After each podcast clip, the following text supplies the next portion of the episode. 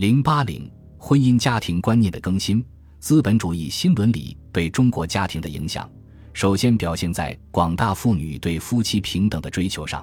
他们坚决反对一夫多妻和丈夫纳妾。男子纳妾肃娼，实为藐视女子之人格；多妻制度实能使人群堕落。认为现在的社会一夫一妻制最为合理。其次，它表现在对父母与孩子人格、地位与等的强调上。新派人士指出，重长轻幼、重男轻女都是封建宗法观念在作怪，是旧思想的产物，是不合理的。父母与孩子是平等的，彼此应以爱来维系。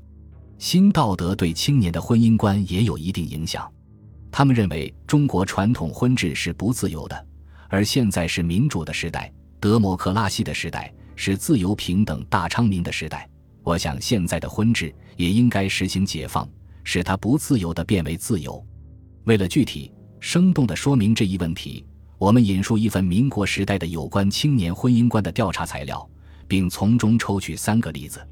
从上述调查材料中，我们不难看出人格独立、个人主义等资产阶级新道德对世人婚姻观念的影响。婚姻自主、离婚自由、夫妻平等已成为青年人的共识，但新道德对每个人影响的程度并不一样，它随着人们年龄、生活地域的不同而有所差别。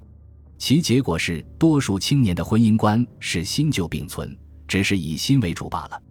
自由恋爱是青年婚姻观变迁后的直接产物，在民国城市地区，自由恋爱越来越普及。此风一起。马上就有指导怎样谈恋爱的书籍问世，《恋爱尺读》一书还在报纸上做了广告。《恋爱尺读》是男女社交之指导员，是未婚夫妻之恩爱物。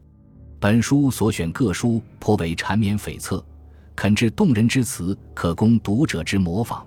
大有意想不到之妙言妙语，凡出入情场者不数寒，即可得到热烈之情爱。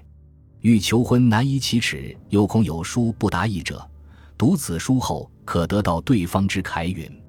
宗之本书之旨，愿天下有情人都成眷属，祝世间好男女广结良缘。